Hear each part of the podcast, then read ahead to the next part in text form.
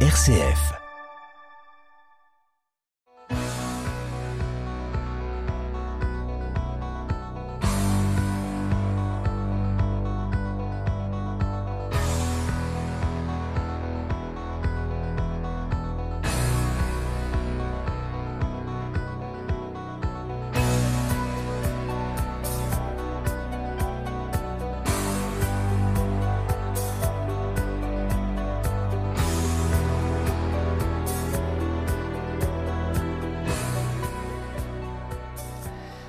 Bonsoir à toutes, bonsoir à tous. Je suis évidemment ravi de vous retrouver comme chaque semaine pour votre rendez-vous magazine du mardi soir à 19h15 et du samedi suivant à 18h15. Au menu concocté pour vous ce soir, eh bien, rien de changé. Il y aura un invité fil rouge, la chronique atrabilaire. Je râle donc, je suis, le tout enrobé d'un peu de musique. J'espère que votre semaine fut agréable, positive, et je suis persuadé qu'une nouvelle fois, ensemble, nous allons passer la meilleure des soirées qui soit. Ce soir, mon invité est Monseigneur Pascal Winzer, archevêque de Poitiers depuis 2012. Il est en outre responsable de l'Observatoire Foi et Culture au sein de la Conférence des évêques. Auteur de plusieurs livres, il vient nous présenter le dernier, Abus sexuels dans l'Église catholique, des scandales aux réformes, paru chez Gallimard dans la collection Trac.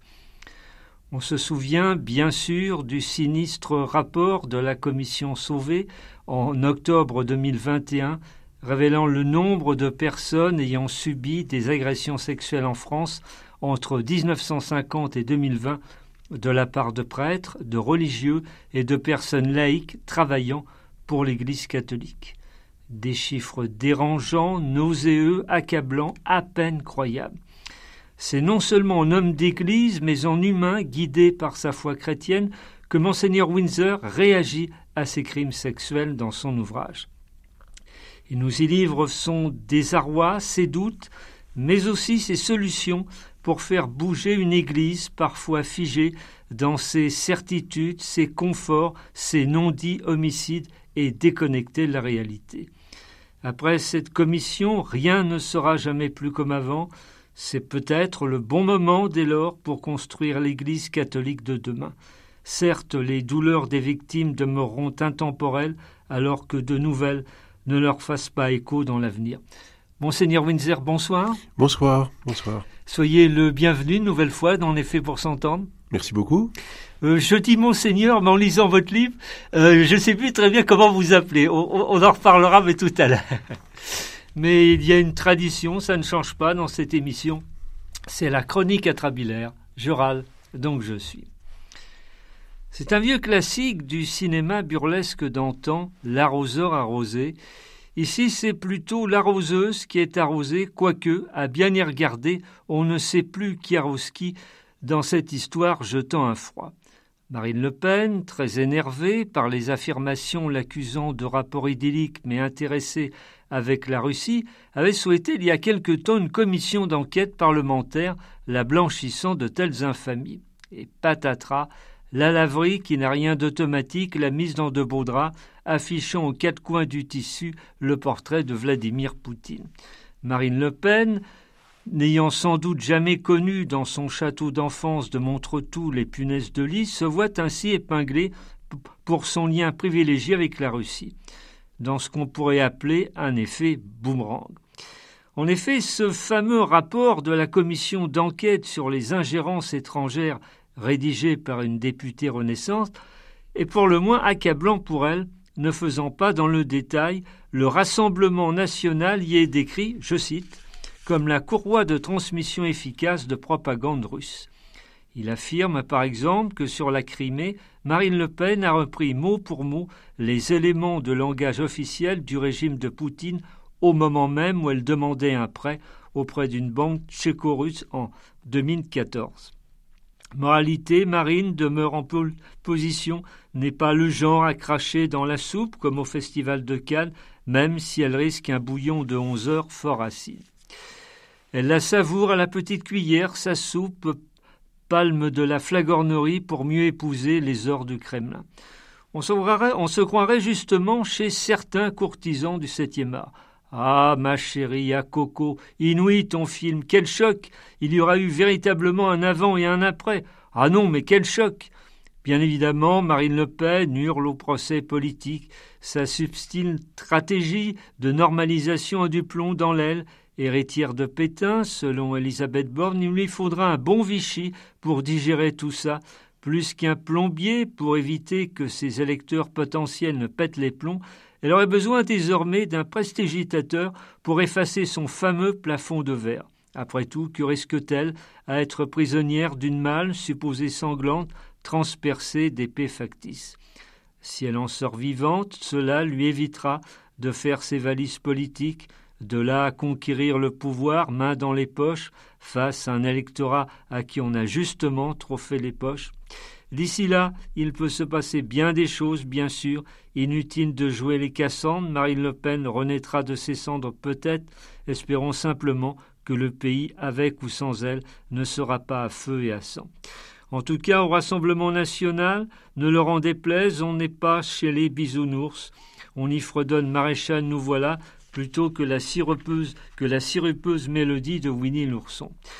L'ours, si bonhomme dans la fiction, dans les contes d'enfants, les dessins animés et dans la réalité un redoutable prédateur qui en impose. Vous le mettez dans une manifestation, c'est nettement plus sérieux que Benalla. Même les Black Blocs fuit à toutes jambes. Aux États-Unis, figurez-vous, chers amis, un ours noir a carrément braqué une boulangerie, information tout à fait véridique, en aucun cas du flanc, pour parler de manière populaire. Ainsi, l'autre mercredi, un ours, visiblement affamé et en manque de sucre, s'est introduit dans le garage d'une pâtisserie dans la ville d'Avon, située dans le Connecticut. Les employés étaient en train de charger une livraison dans un camion lorsque l'animal a fait son apparition on l'imagine, belle frayeur, intrusion, impressionnante provoquant la panique parmi les employés présents. Le très gourmand ours a dérobé une boîte avec une soixantaine de cupcakes, de délicieux gâteaux, dévorant son festin sur un parking, puis le klaxon d'une voiture l'a fait fuir. Heureusement, aucun employé n'a été blessé. Cette razzia goûteuse a été capturée par les caméras de vidéosurveillance et publiée sur les réseaux sociaux. Cela dit, vaut mieux un ours restant sur son compte à soi, provoquant une apocalypse sucrée, qu'un nouveau serial killer dévastant une école ou un supermarché. Les lois et la jurisprudence, la bien mal nommée en l'occurrence, ne sont pas prêtes, hélas, mille fois hélas, de pratiquer l'adieu aux armes aux États-Unis. Beaucoup aux States se prennent pour Charles Bronson, d'un justicier dans la ville, ou au mieux pour l'inspecteur Harry, plus réfléchi, plus nuancé, entre deux tirs salvateurs. On le sait, des conflits de voisinage peuvent parfois engendrer des tirs groupés d'incompréhension, et si votre voisin de palier est un ours, pas une raison pour vouloir sa peau. Avant d'être hors de soi, on va privilégier donc le contact humain ne nous transformons pas en hors-la-loi. Loin s'en faut. C'est sans doute ce que veut prôner depuis quelques années la fête des voisins qui a eu lieu une nouvelle fois le vendredi 2 juin. Voisins bruyants, énervants, impolis, méprisants, au secours le quai d'Orsay, ou à l'inverse, voisins serviables, aimables, conviviales. D'ailleurs, quand on regarde les chiffres, on est bien loin de certains préjugés. Contrairement à certaines idées reçues, selon une étude menée par YouGov pour se loger, paru en février 2023, 65% des Français entretiennent de bonnes relations avec leurs voisins. Il sera même plus de 7 sur 10 à s'être déjà liés d'amitié avec l'un d'entre eux. Difficile de savoir si cette fête des voisins prend vraiment France. On y échange taboulé maison, quiche cuite pour l'occasion, jus de raisin bio et pastis réconfortant. La mayonnaise prend-elle réellement pour autant les mauvais coucheurs endorment-ils les insomniaques de la diplomatie? Évidemment, lors de la fête des voisins, mieux vaut éviter les sujets qui fâchent, genre politique ou certains faits sociétaux. Des mesquineries peuvent s'y glisser malgré tout exemple. Voyez, j'étais persuadé que vous étiez déjà en retraite. Dès 7h42, je vous vois dans votre jardin. Vous n'y bougez plus de la journée. Dites-moi, un, un, grand sportif, votre petit dernier, il aurait fui à toutes jambes ses études toujours représentant de votre dame, n'est-ce pas? Les réunions du perroir, quand vous n'êtes pas là, ça y va. C'est bien, les hommes se mettent enfin à la cuisine, ils choisissent leurs ustensiles. Bon, mon naturel pessimisme tire vers le bas et le négatif. Je suis sûr qu'il y a des fêtes de voisins idylliques sans la moindre pensée médiocre, un peu comme nous à travers les ondes, puisque fête des voisins ou pas, on est fait pour s'entendre.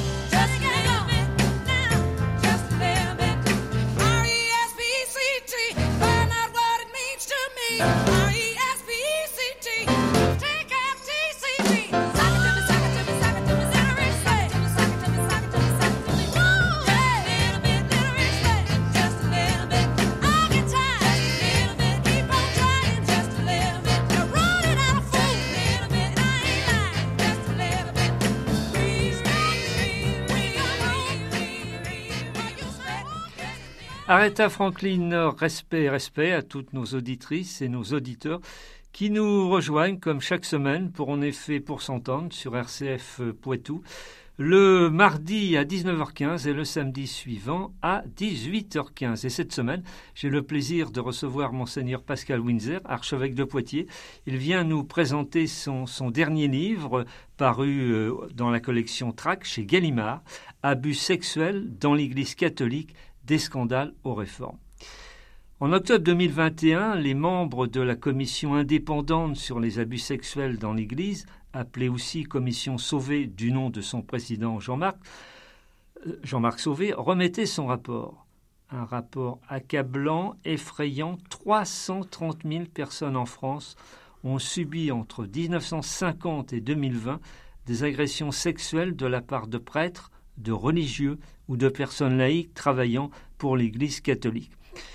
Devant ce, ce rapport, bon, c'est dire, on imagine votre douleur, votre sidération. Pourtant, n'y avait-il pas en amont, en amont certains signaux d'alarme? Oui, on est, connaissait tous un certain nombre de cas, mais ce que manifeste le rapport, c'est que ces abus sexuels ne sont pas que quelques cas qu'il y aura à traiter. Il s'appuie aussi sur des types de fonctionnement de l'Église catholique. Et c'est ça vraiment qui est au cœur du rapport. Bien sûr, il y a le nombre hein, qui, est, effrayant quand on pense à chaque situation et chaque personne, mais ce nombre révèle aussi que c'est à travers une forme de système que des prédateurs euh, se sont, ils sont appuyés sur ce système pour, euh, pour, euh, pour ne commettre euh, leurs actes. Vous l'écrivez Empêchement, tel est le mot, la réalité qui exprime au mieux ce que je ressens depuis l'Assemblée des évêques à Lourdes en novembre 2022. Vous devez avant tout parler du Seigneur, de l'Évangile, et, ces crimes discréditent vos propos, entachent l'ensemble des évêques.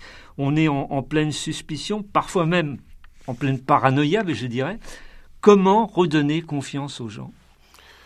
En effet, j'ai vraiment éprouvé cela parce que un an après le rapport Sauvé, à l'Assemblée de novembre 2022, on a appris, et autour de cette période, que des évêques avaient commis ce type d'acte et que, en, ayant conscience ils avaient accepté une responsabilité épiscopale.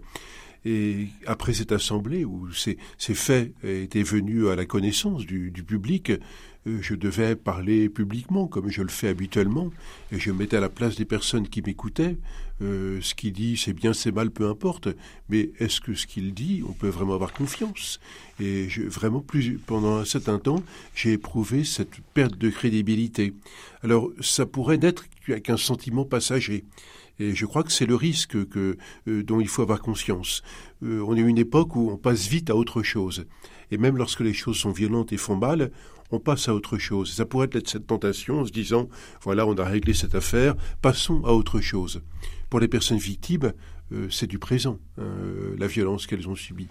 Et passer à autre chose, ce serait ne pas prendre en compte ce que révèlent ces situations de fonctionnement, d'institutions, de, de modes d'existence de, l'Église catholique qui je ne dis pas qui ont encouragé cela, mais qui ont permis euh, ce, type de violence. Vous écrivez, Pascal Winzer, que les crimes et délits sexuels sont les symptômes de dysfonctionnement de l'Église catholique. Les causes résideraient dans, dans l'entre-soi, dans le patriarcat. Au fond, on rend les, les évêques responsables de tout. Euh, oui, je crois que c'est peut-être un peu un défaut, même dans la société en général. Le chef est présumé capable de tout résoudre. Saint Louis guérissait les écrouelles. L'actuel président de la République va solutionner tous les problèmes possibles et imaginables. Et quand, s'y rajoute la dimension religieuse, avec cette aura sacrée qui serait conférée, je ne sais pas comment, aux évêques, qui pourrait répondre à tout et tout solutionner. Et si on n'est pas vigilant, euh, on peut soi-même se laisser porter par ça et imaginer certes de manière complètement fausse, hein, qu'on aurait une sorte de pouvoir thaumaturgique ou miraculeux qui nous mettrait au-dessus euh, de, l'humanité ordinaire. et tout ça, bien sûr, est erroné. Hein. D'ailleurs, c'est ce que fustige le, pape François avec le, cléricalisme. Oui, c'est cette forme de système où les quelques-uns, hein, les clercs, prêtres, évêques, seraient mis à côté, au-dessus ou en dehors. Euh, certes, il y a des missions différentes dans l'Église, hein, et j'assume la mission qui est la mienne, mais ça ne me donne pas une humanité euh, exceptionnelle. Il n'y a qu'une seule humanité, euh, et elle est à la fois belle, faite de grandeur et, et de limites, et je la partage avec tous les êtres humains. Vous écrivez aussi, je vous cite, j'ai eu la chance de grandir au contact de personnes qui n'étaient pas parfaites, mais qui n'ont jamais été les témoins d'une religion de règlements, d'interdits, de frustration, et ce, y compris dans l'enseignement catholique, où, certains euh, profs ont été pour vous de, vrais passeurs de liberté, de culture. Les choses ont, beaucoup changé selon vous? Je ne pense pas. Hein, et je, je sais que dans les mêmes établissements où j'étais, j'ai appris par la suite que certains avaient été des prédateurs. Hein, comme enfant, je ne le savais pas, puis je même j'ai pas été victime de ça, mais je l'ai appris. Je l'ai appris. Hein. Euh, d'autres pas. Et moi, j'ai plutôt profité de personnes qui avaient beaucoup de richesses. Il y en a encore aujourd'hui. Hein. Euh, mais peut-être que ma génération a vécu dans une époque où on n'avait pas peur de la liberté. Euh, où la liberté était vue comme une chose, plutôt positive, et l'émancipation, y compris dans les milieux chrétiens. Et notre époque est une époque où la peur a beaucoup grandi pour l'expliquer pour des raisons sociologiques, hein, et où bien des personnes me semblent prêtes à sacrifier une part de leur liberté si on leur promet la sécurité. Euh, vraiment, j'ai pas connu cela, et je crois que c'est une richesse pour moi. Et je regrette un petit peu que euh, la sécurité aujourd'hui prenne le pas sur la liberté, y compris la liberté de penser, la liberté de se mouvoir, etc. J'ai relevé en outre ces lignes qui en, qui en surprendront plus d'un. Je comprends aisément que des personnes choisissent d'affirmer ni Dieu ni maître. En fait, la, religion est un système qui peut se muer dans le pire des, dictatures. Voilà. Euh, vous l'affirmez d'ailleurs, je préférerais être athée que de croire en un tel Dieu, c'est-à-dire celui qu'on récupère selon ses désirs. Oui, parce que pour moi, Dieu n'est pas ce Dieu-là. Il est un Dieu qui permet la liberté, qui demande cette liberté. Dieu nous demande toujours si on veut croire en lui, il ne s'impose jamais. L'Apocalypse a cette belle parole, Voici je me tiens à la porte et je frappe. Dieu n'entre que si on ouvre cette porte. Or, euh, les systèmes religieux, y compris dans le christianisme, ont pu tordre cette, cette image de Dieu qui peut parfois correspondre à une forme de, d'assurance intérieure ou d'esprit magique. Euh, on va se, on va se, s'aplatir devant Dieu, comme ça on va obtenir de lui des, des, compensations. Non. L'amour de Dieu, est gratuit comme tout amour. Il, il n'exige rien en retour. Et c'est librement que nous allons vers lui. Mais c'est vrai que plus euh, la réalité est forte et la religion extrêmement forte, plus elle prend la personne, plus le risque est grand euh, de voir des, manières totalitaires d'utiliser la religion et donc de, vraiment salir euh, la réalité de Dieu. Et lorsque c'est ce Dieu sali par des fausses images qui est là, il est plus noble de ne pas le suivre. Euh, vous le formulez dans votre livre sans la moindre ambiguïté. Une autorité qui n'agit pas devient complice, même si ce n'est pas répréhensible devant la loi. Oui, il y a des. Euh, on pourrait même penser euh, à la prière chrétienne du, pardon, où on dit qu'on peut pécher aussi par omission, par omission. Il n'y a pas eu d'acte répréhensible, mais on n'a pas fait ce qu'on aurait pu faire on a préféré regarder ailleurs. Ça arrive pour des choses de tous les jours. Hein. Il y a quelque chose qui dérange notre regard, un clochard dans la rue, euh, quelqu'un qu'on pourrait aider. Parfois, on, détourne la tête. Lorsque ce sont des situations bien plus graves, hein, euh, en effet, c'est la, à la loi de dire si les choses sont répréhensibles. Hein.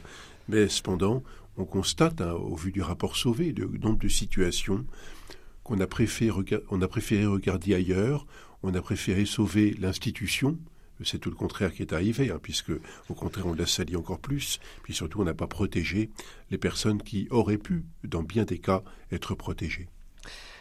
Sans citer de nom, bien sûr, avez-vous été déçu par l'attitude de certains évêques ou responsables de l'Église sur le sujet des crimes sexuels? Je me mets pas au-dessus de ça. Je me présente pas comme ayant plus de courage qu'un autre. Et dans chaque situation euh, qu'on peut apprendre, hein, heureusement pas trop, mais il y en a quelques-unes, euh, il y a toujours une forme de bouleversement. Qu'est-ce qu'il faut faire? Qu'est-ce qu'il faut? Alors quand c'est des situations anciennes, hein, quand c'est des cas actuels, bien sûr qu'il faut systématiquement informer les autorités judiciaires. Hein. Euh, c'est la loi et je la comprends, elle est nécessaire. Dans des cas anciens, que faut-il faire? C'est d'abord à l'écoute des personnes victimes de ce qu'elles disent, de ce qu'elles ont vécu, qu'on découvre avec elles la meilleure manière d'agir. On en arrive maintenant au, problème du pardon pour une personne blessée dans, dans sa chair, dans son âme, dans son intimité. Comment pardonner sans reconnaissance de la faute? Je crois que c'est difficile. Hein, euh, je n'ai pas subi cela, donc je ne peux pas me mettre à la place d'une personne qui aurait subi de telles violences. Mais euh, le pardon, euh, c'est un mécanisme euh, compliqué, c'est un mécanisme qui demande du temps. je pense qu'il peut y avoir euh, chez quelqu'un le désir de pardonner, alors que affectivement, elle pas, elle, ne peut pas le faire. moi, c'est ce que je peux, je peux inviter à ça. Essayer de, quand on, le souhaite, hein, demander et croire que le pardon sera un jour possible. Et peut-être qu'un jour il sera donné, il me sera donné de pardonner. Euh, je crois aussi, mais là je le dis pour moi-même, hein, je donne leçon à personne, que le pardon donné, même à une personne qui ne regrette pas le mal qu'elle a fait, peut être euh, pour elle une manière aussi de, prendre conscience de ça et de marcher elle-même vers une prise de conscience du mal qu'elle a pu commettre, et aussi de demander pardon.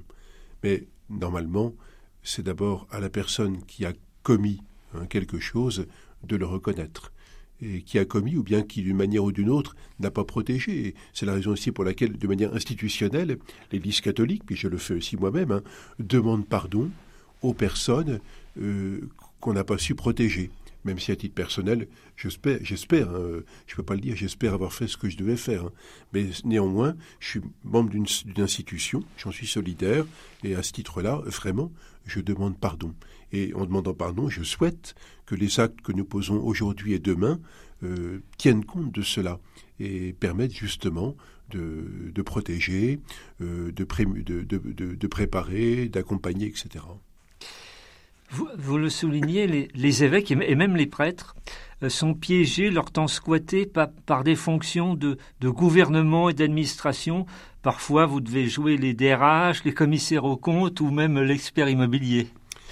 Le propos est, un, peu, caricatural, mais il est vrai.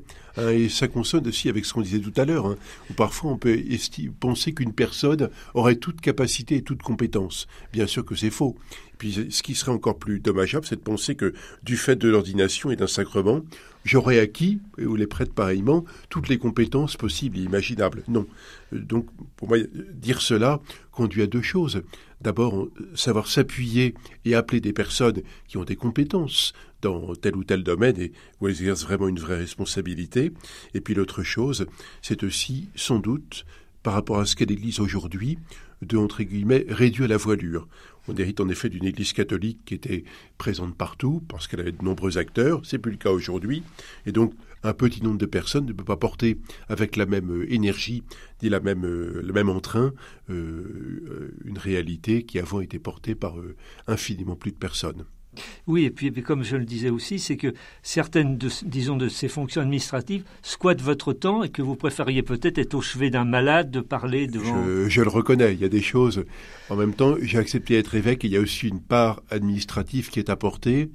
Le problème, c'est quand elle prend le pas sur tout le reste. Mais je reconnais, euh, comme avait dit une personnalité, je reconnais avoir un peu une phobie administrative. Euh, Pour d'autres raisons. en, même temps, en même temps, je remplis sans problème ma feuille d'impôt, d'autant que c'est vite fait et c'est facile. Et puis je fais les choses, mais je reconnais, dès qu'il y a des chiffres, euh, je, je me soigne et j'arrive quand même à faire des choses. Donc on a, on l'a compris, vous avez la volonté de changer l'Église, ce sera un, long chemin de toute façon. Quelles seraient les, premières priorités? Je pense que c'est de, d'aider, mais c'est pas nouveau. Hein. enfin, je voudrais dire d'abord que je m'imagine pas avoir des meilleures idées que tout le monde et à moi tout seul changer l'Église. Hein. Je crois que euh, on a besoin d'électrochocs. Et vraiment, le rapport Sauvé est un électrochoc qui montre qu'il y a des choses qui ne vont pas. Et ce n'est pas que la France. Hein. On voit bien que dans combien de pays la situation est identique, voire plus grave.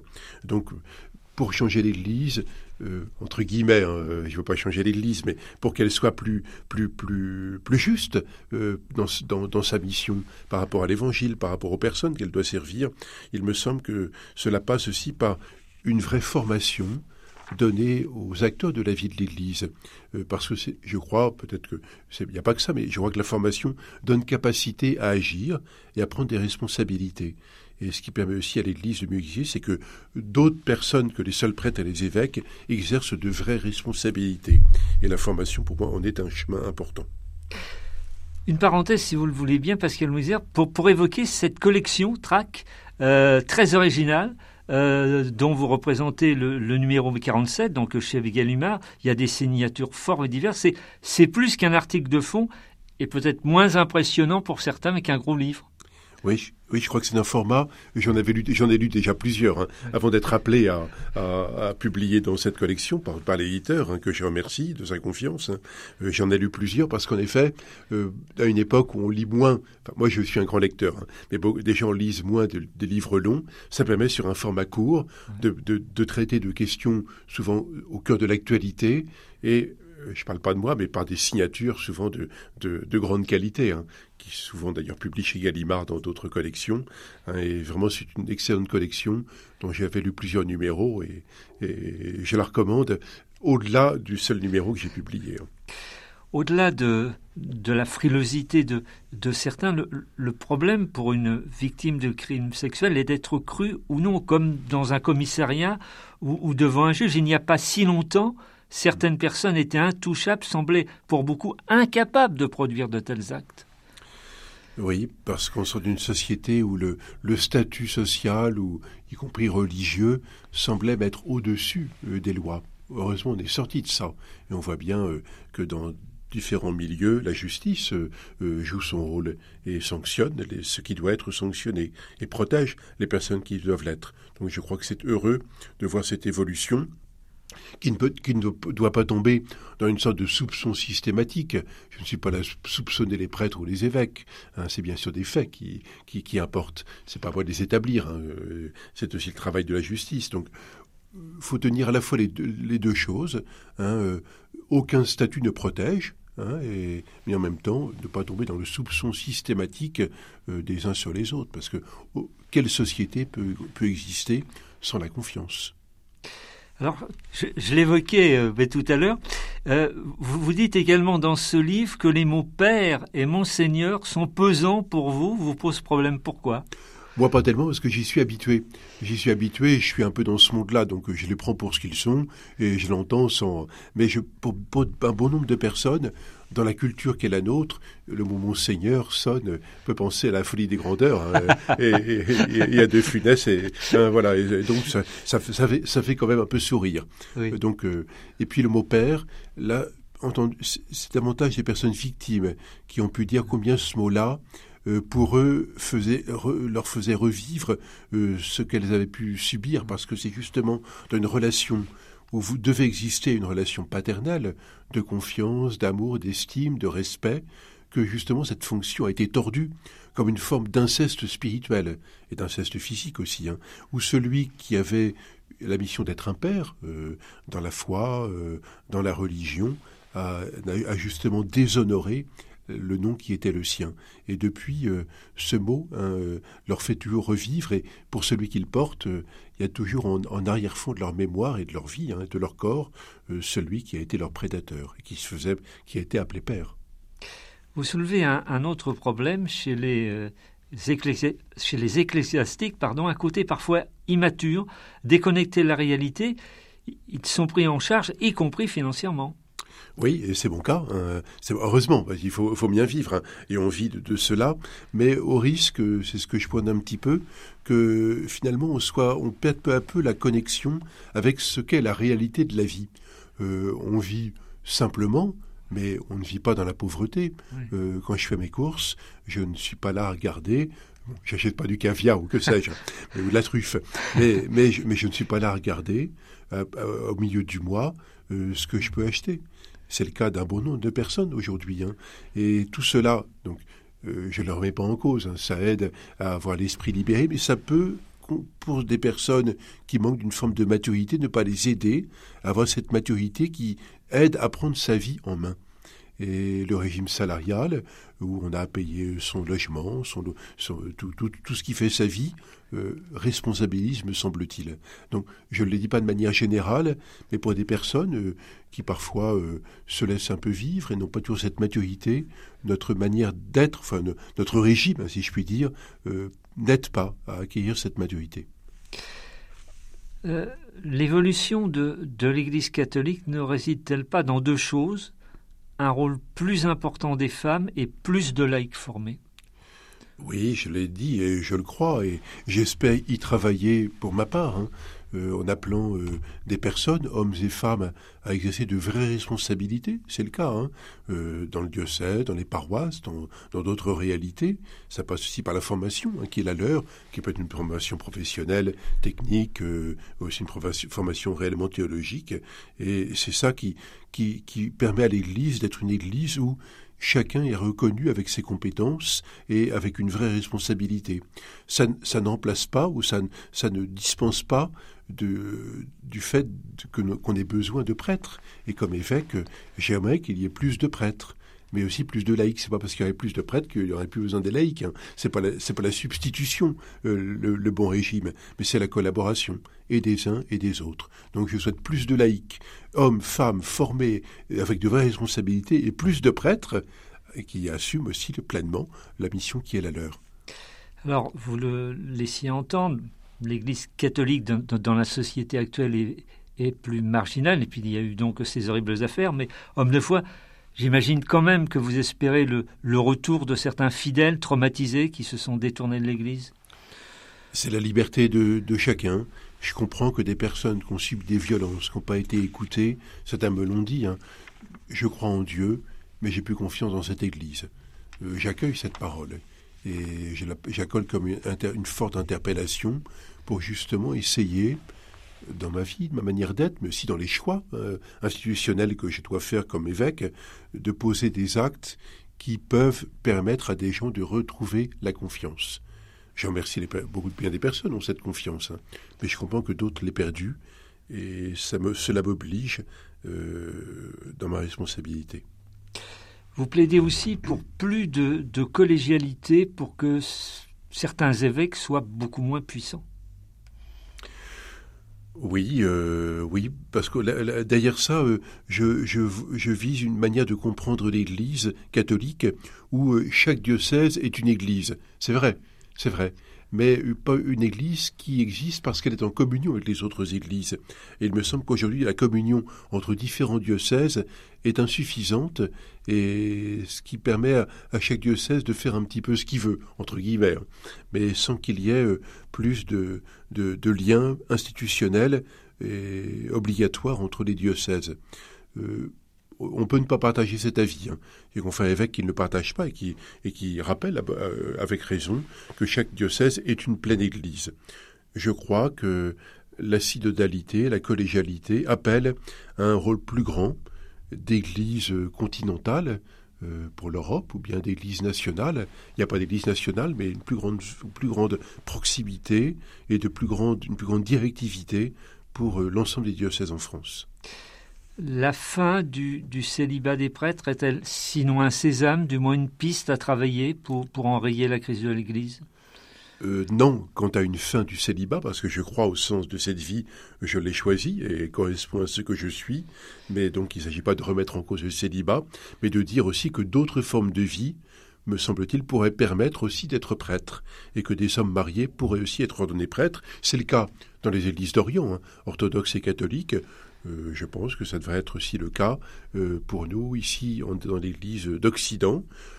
Euh, et je le souhaite, je l'ai écrit. Hein. Mais c'est pas moi tout seul, justement, en regard de ce que je viens de dire, qui va dire bah, à Poitiers, j'ordonne des hommes mariés. Non, puisque je suis plutôt pour une église qui travaille ensemble avec les autres églises. Et donc, en plus, j'imagine pas avoir un jugement plus sûr que celui des autres catholiques. Il est bien évidemment essentiel qu'une réparation financière des victimes existe, même si, quelle que soit sa hauteur, elle ne sera jamais suffisante. Oui, les victimes disent bien que le mot de réparation, on l'emploie faute de mieux, mais il n'est pas juste. On ne peut pas réparer une blessure qui, bien sûr, chaque vie est différente, mais une blessure qui reste imprimée dans leur chair et dans leur corps. Mais il faut bien montrer très concrètement, et c'est là le, sens de la finance, hein, que nous avons pris conscience que nous n'avons pas fait ce qu'on aurait dû faire. Et donc, comme institution, nous le manifestons, en particulier en proposant euh, des sommes d'argent aux personnes victimes qui n'ont pas été protégées lorsqu'elles auraient dû l'être. Vous le révélez dans, ce livre, Monseigneur Windsor, votre vie existe en dehors de votre statut d'évêque. Seule votre foi chrétienne et permanente oriente vos réactions, vos goûts. Oui, oui. Euh, en effet, pour moi, évêque, c'est un sacrement, hein. mais en même temps, c'est aussi une fonction. Et il y, a bien un moment où je serai plus évêque. Je resterai marqué par le sacrement de l'épiscopat, mais j'exercerai plus cette fonction d'évêque. Et je, dis que, euh, voilà, aujourd'hui, on voit l'épiscopat comme quelque chose qui conduirait jusque, non pas à la mort comme avant, mais jusqu'à un âge très avancé. moi, il ne me semblerait pas inopportun que quelqu'un soit appelé à être évêque pendant 10, 15 ou 20 ans, et après, en fonction de ses forces, qu'il retrouve un autre ministère qui ne serait plus de nature épiscopale, mais euh, paroissiale ou autre. Et je crois que ce serait une bonne chose, euh, je le souhaite. Peut-être pour moi d'ailleurs. On l'a vu tout à l'heure, il est, il est essentiel pour un prêtre ou un évêque de devenir adulte, mais aussi d'apprendre à se connaître, à ne pas se fuir, je dirais à ne pas pratiquer l'autocomplaisance. Et d'ailleurs, euh, le titre du paragraphe où, où je l'ai lu résume bien grandir dans la garde du cœur. Oui, je reprends une vieille expression de la, théologie spirituelle. Hein, les grands auteurs spirituels hein, parlent de ça hein, depuis l'Antiquité jusqu'au XVIIe siècle. La garde du cœur, c'est pas une sorte de, suspicion de soi-même permanente. Là, là quel bonheur aurait-on Mais une, connaissance de soi, euh, pour moi, c'est un des grands enjeux de l'éducation. Euh, je rends grâce aux personnes qui m'ont éduqué. Je crois qu'elles m'ont aidé, euh, non pas à devenir sans péché, hein, c'est pas le cas, hein, mais à avoir un certain recul par rapport à moi-même. Et je crois que la pratique artistique y aide aussi beaucoup. comme la littérature, comme la lecture, comme toutes sortes de d'activités qui ne sont pas que dans que du domaine de la production. je, craindrais un monde où on ne soit évalué qu'à partir de ce qu'on produit, y compris dans le domaine intellectuel. Non, notre vie, elle est faite aussi de ce qu'on accueille, de ce qu'on reçoit. Et les arts, la littérature, la musique, que sais-je, hein, euh, la danse, euh, et même la rêverie, sont autant de choses qui nous font dans notre humanité. Comme le veut la, formule de notre émission, quand nous avons le temps, et là il ne nous reste pas beaucoup, j'aimerais connaître, monseigneur, euh, quels ont été pour vous le, ou les faits les, les, plus marquants de ces derniers jours dans l'actualité, ce qui vous a agacé, révolté, navré, et peut-être à l'inverse, ce qui vous a enthousiasmé, ému, réconforté euh, D'abord un sourire. Tout à l'heure, vous parliez dans votre chronique des, des plats qu'on prend dans les, dans, dans les sortes de buis. Vous avez oublié la boisson. Ah et parmi les boissons, il y a cette boisson qu'on appelle le rosé pamplemousse. Je sais pas avec, à, qui, à qui on veut du mal avec cette boisson peut-être au pamplemousse, en le mettant dans cette, dans cette sorte de vinasse euh, qu'on appelle un rosé, enfin un rosé de mauvaise qualité. Hein. Ou bien est-ce qu'on veut du mal euh, à l'estomac, parce que euh, une fois qu'on a goûté ça, on n'en reprend pas deux fois. Donc voilà, je, je me permets de réagir et, et de m'amuser de cela. Et puis, ce qui, ce qui m'a retenu mon attention, c'est aussi le Festival de Cannes, hein, comme je suis amateur de cinéma. Voilà. Donc la plupart des films, j'étais pas à Cannes, donc on ne les verra que dans quelques mois. Euh, sans doute que parmi les films, j'irai voir le film de d'Aki Korismaki. Hein, euh, J'aime beaucoup tous ces films, hein, plein de poésie, euh, avec une véritable originalité. Au commentaire, j'ai entendu qu'on retrouvait ça dans, dans son dernier film. Je crois que ça s'appelle Les Herbes folles hein, ou quelque chose. Que, je sais plus, peut-être pas. Non, non. Euh, enfin, peu importe le titre. On vérifiera. Oui, mais mais voilà, Aki Korismaki, il faut attendre quelques mois. Mais je crois qu'il y avait de beaux, très bons films à Cannes. et donc, j'attends de les voir en salle bientôt. L'horloge a rendu son verdict impitoyable. En effet, pour s'entendre, va tirer sa révérence pour ce soir. Monseigneur Pascal Winzer, je rappelle le titre de votre ouvrage, paru chez Gallimard dans la collection Trac, Abus sexuels dans l'Église catholique, des scandales aux réformes. Question rituelle à chaque invité. Est-ce que vous voudriez ajouter quelque chose que mes questions n'auraient pas évoqué J'invite les gens à acheter ce livre. Euh, je le fais parce que les, droits d'auteur sont versés au fonds qui indemnise les personnes victimes. Oui, j'ai omis de le dire. Puis, euh, euh, voilà, c'est bien de lire. Peu importe, lisez ce livre, lisez-en d'autres, lisez des livres de cette collection Tract. Hein. Il y a vraiment des choses sur... Il y en a un récent de Dominique Bourg sur la question écologique, hein, est toujours intéressant. Euh, c'est des livres euh, voilà, de, de, 40, 50, 60 pages. Euh, et vraiment, lisez, lisez. Oui, le, vôtre fait 60 pages. Oui, oui. Merci beaucoup de votre visite, Monseigneur Windsor. Merci beaucoup.